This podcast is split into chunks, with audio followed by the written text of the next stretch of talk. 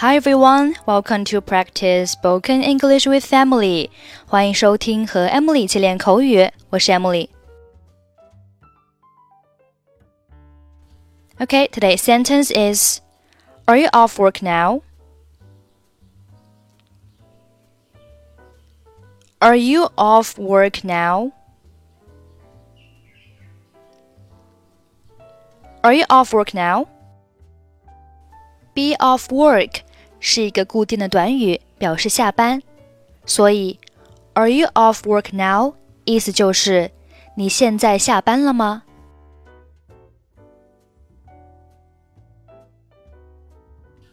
嗨，丽莎，你现在下班了吗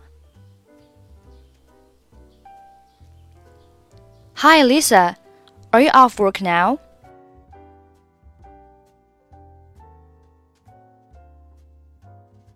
是的，总算下班了。这真是漫长的一天。Yes, finally, it has been a long day.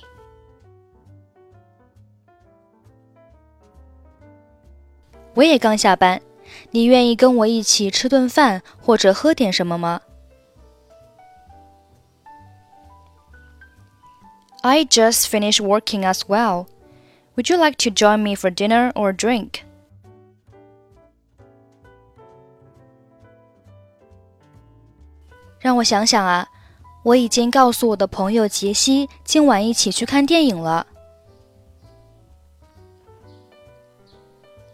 Let me think about it. I told my friend Jessie I would meet her for movie night.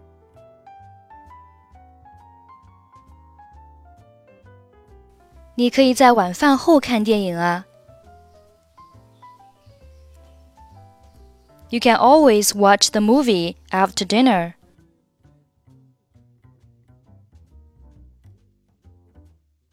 你说的对晚餐听起来不错。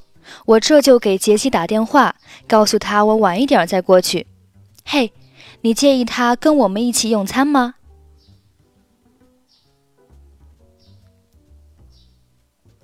You're right. Dinner sounds fun. I'm going to call Jessie and tell her I will come over a little later. Hey, would you mind if she joined us too?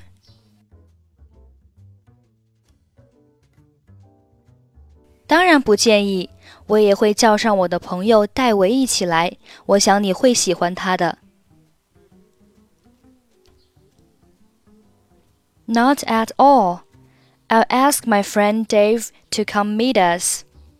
I think you will really like him. Hi, Lisa. Are you off work now? Yes, finally. It has been a long day. I just finished working as well. Would you like to join me for dinner or drink? Let me think about it. I told my friend Jessie I would meet her for movie night. You can always watch the movie after dinner. You're right. Dinner sounds fun. I'm going to call Jessie and tell her I will come over a little later. Hey, would you mind if she joined us too? Not at all. I'll ask my friend Dave to come meet us. I think you will really like him. Okay, that's it for today. 获取更多地道美语发音秘籍，欢迎关注微信公众号“英语主播 Emily”。I'm Emily. I'll see you next time. Bye bye.